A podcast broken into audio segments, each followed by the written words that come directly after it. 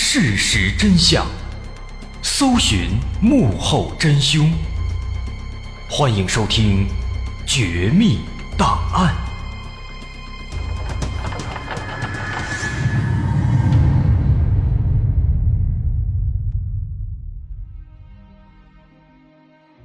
还原事实，探索真相。欢迎来到今天的《绝密档案》，我是大碗。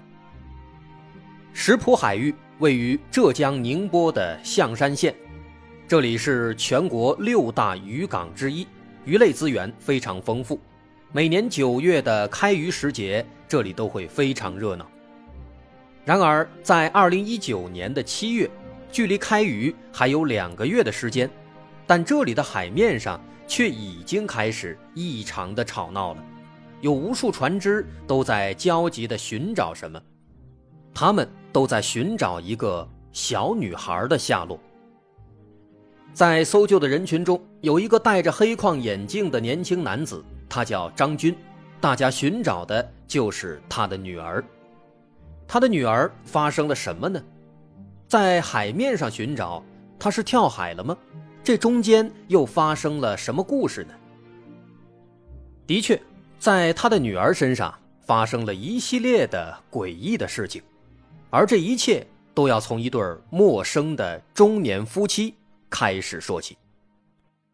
张军的老家在浙江杭州淳安县千岛湖镇清溪村，这是一个美丽的小地方，就在千岛湖的岸边，有一种世外桃源的感觉。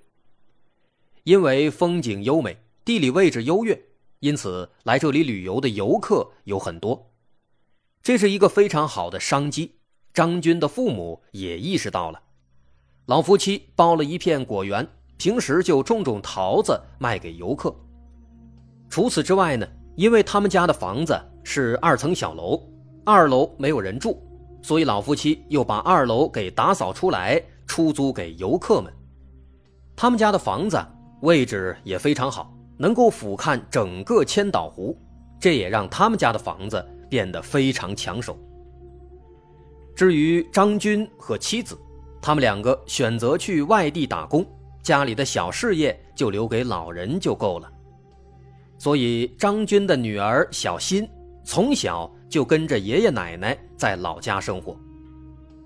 在事发的二零一九年，女儿小新已经九岁了，圆圆的小脸蛋儿，可爱的小眼睛，乖巧听话，非常招人喜欢。在这里租住的游客们也都很喜欢她。其中就包括一对中年夫妻。这对中年夫妻，男的叫梁华，女的叫谢芳，都是四十来岁。他们在二零一九年六月底来到村子里，通过闲聊得知这对夫妻来自广东，很有钱，开了一个汽修厂，有十几套房子。他们也出手阔绰，直接就包下了张家的整个二楼。表示要安静一点，在这里休养一段时间。在那几天当中，小新和这对夫妻的接触是比较多的。第一次见面时，那个女人就拿了好几包零食送给小新。在住下来以后呢，这对夫妻白天出去玩，晚上回来时总会给小新带一些好吃的或者是小玩具，这让小新非常高兴，和这对夫妻。也渐渐的熟了起来。这对夫妻啊，显然也是很喜欢小新的，对他非常照顾，甚至有时爷爷奶奶不方便了，他们会帮忙去学校里接小新放学。在最开始的几天里啊，一切都很正常，这夫妻俩对小新非常的关爱，其中那个女人谢芳甚至一度把小新的照片发在自己的朋友圈里。还开玩笑的配上文字，说自己认了一个干女儿。不过啊，到了七月四号这天，谢芳和梁华突然说不住了，因为要去上海参加一个好朋友的婚礼。这不住就不住吧，可是临走之前啊，两人忽然提出了一个比较过分的请求。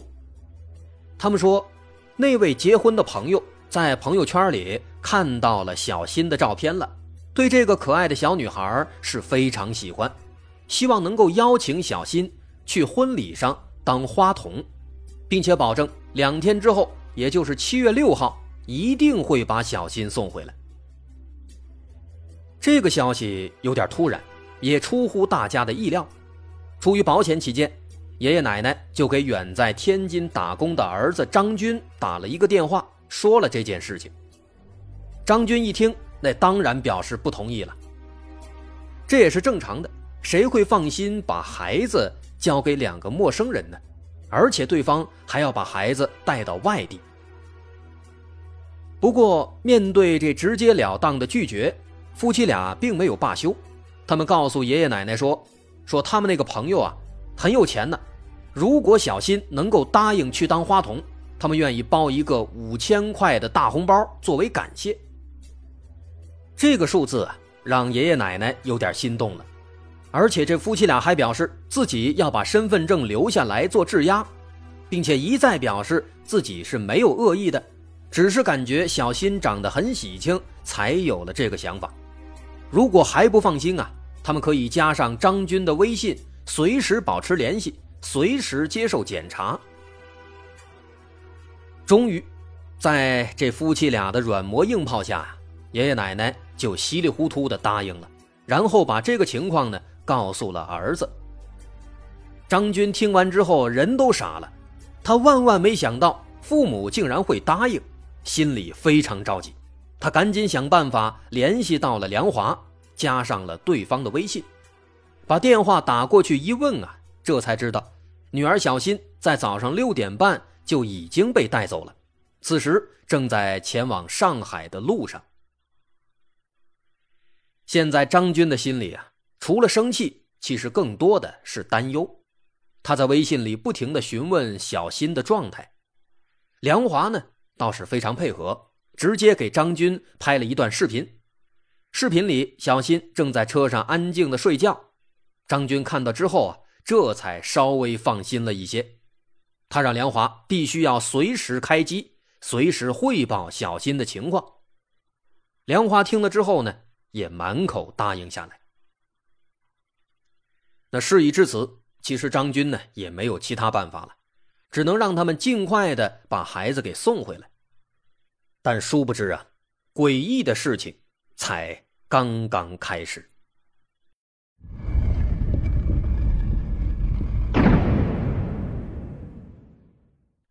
张军的神经一直在紧绷着，他总有一种隐隐的不安。但又说不上来是因为什么，他几次想打电话报警，但仔细想来，对方也没有对小新造成实质性的伤害，而且对方呢也总能及时回复自己的微信和电话，看起来非常配合。无奈之下，张军每过一两个小时就会联系梁华，看看女儿的视频，听听女儿发来的语音。就这样，七月四号白天。一切都平安无事，张军的心情也慢慢的平复了。不过，在晚上六点多的时候啊，却发生了一件奇怪的事情。七月四号晚上六点二十四分，张军正准备去吃晚饭，忽然他收到了梁华发来的微信。本以为他是在汇报小新的情况，可是打开手机一看啊。发现梁华发来的是两组奇怪的数字。第一组是二十八、二十九、五十一，第二组是六十四、六十八。每两个数字之间用句号隔开，除了数字以外呢，没有任何文字。一开始这些数字啊，并没有引起张军的注意。他以为是梁华不小心碰到了手机，才按出了这些数字的，或者是梁华可能想记录某些东西，随手就写在了微信上。总之，张军当时并没有询问这些数字到底是怎么回事。当天晚些时候，张军又给梁华打了一次电话，询问女儿的情况，然后就放心的睡觉了。第二天早上九点多，张军收到了梁华主动发来的微信，是一段视频。视频里是女儿小新在蹦蹦跳跳的走路，看起来非常开心。看到这些，张军又放心了不少。他随手点开了梁华的朋友圈，发现梁华发的最近几条动态啊，都是和自己的女儿有关系的，发了很多小新的照片和视频。看上去这对夫妻呢，对小新啊是真的喜欢。所以现在可以说是一切都很正常，这也让张军更加放心了。此时他甚至已经开始反思了。心想自己之前的担心也许都是多余的，可能是错怪这对夫妻了。很快，时间来到了七月六号，按照约定，他们要在这一天把小新送回来。下午两点，梁华发来了一张图，图里是他刚刚购买的火车票的信息。火车票显示，第二天中午他们就会抵达，就回家了。但也就是在这张图上，张军却发现了不对劲。他仔细观察这张图，发现图片上的这张火车票显示是已退票的状态。他马上质问梁华，梁华说：“上面显示已退票，是因为信息出现了错误，已经咨询工作人员了，其实没有影响，没有退票，可以正常上车的，并且在当天傍晚。”梁华还发来了一段视频，视频里小新正在火车上吃零食。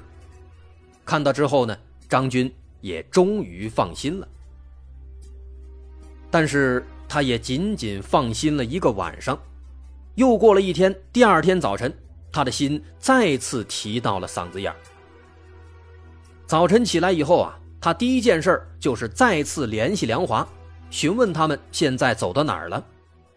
但是梁华在电话里却支支吾吾说不清楚。等到了中午，火车该到站了，张军再次打电话询问，可这一次啊，梁华的态度却发生了很大的转变，他对张军的询问听而不闻，还非常不耐烦。这让张军有些生气，他大声命令对方现在必须马上把女儿给送回来。可是梁华却说。自己手机快没电了，直接挂断了电话，并且在这之后，无论张军怎么打电话，都无法再联系到梁华了。这个情况让张军完全坐不住了，他急得就像是热锅上的蚂蚁，心脏已经提到了嗓子眼情急之下，他丢下手中的工作，连夜坐高铁从天津赶回了家中。在多次打电话都仍然不能联系到梁华之后，七月八号，张军终于选择了报警。在了解了事情经过以后，警方判断这应该是一起早有预谋的儿童拐卖事件。目前小新下落不明，而梁华和谢芳又一直联系不上，这情况不容乐观。好在梁华和谢芳留下了自己的身份证信息。经过查实，也确定这两张身份证呢，并非是伪造的。警方查到的资料显示，梁华四十三岁，广东省化州人，没有犯罪前科，离异，二零零四年因为欠债离家出走。谢芳四十五岁，也是广东化州人，未婚，一直在外地打工，很少回老家。这两个人呢，一个是离异。一个是未婚，由此看来啊，他们其实并不是夫妻关系。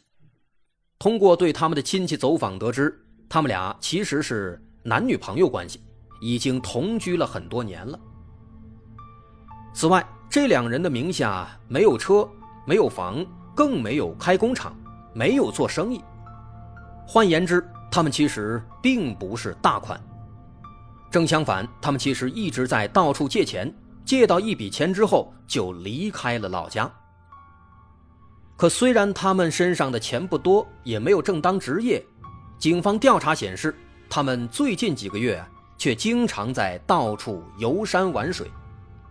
从2018年开始，一直到案发，两人已经去了三亚、重庆、昆明、长沙、郑州、北京等等将近五十个城市，而最后一站。他们来到了千岛湖，遇到了九岁的小新。警方分析认为，这两名嫌犯的信息目前是比较明朗的，这是一个好消息。只要找到他们的行踪，就能够知道孩子的下落了。于是，警方开始对当地的各个火车站、汽车站的监控录像展开全面筛查。可是，就在这个时候啊，一个让所有人都意想不到的消息传来了：梁华和谢芳竟然死了。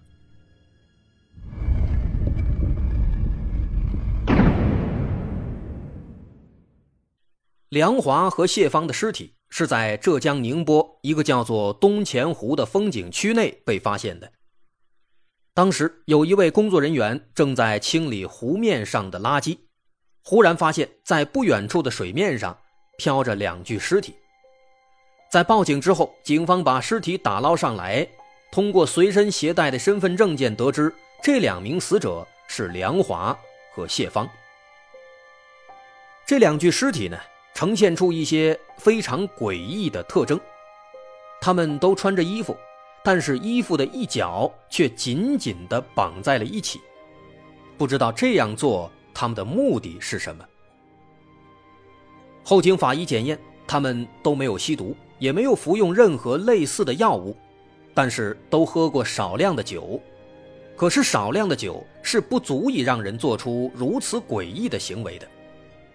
因此，警方猜测，有没有可能他们是遭到了胁迫？于是，警方调取了景区内的监控录像，但发现梁华和谢芳是独自来到景区的，没有被任何人强迫。他们在七月八号午夜零点左右进入了景区，进来以后呢，随便逛了一下，在凌晨一点钟左右，两人一起来到了湖边的一个观景台。把衣服绑在了一起，双双跳进了湖里。这行为啊，确实是有些奇怪。没有吸毒，精神是正常的，没有被胁迫，行为也是自由的。那么这两个人好好的，为什么要自杀呢？更让警方感到担心的是啊，小新在哪里？在监控里只看到了梁华和谢芳，全程都没有看到小新。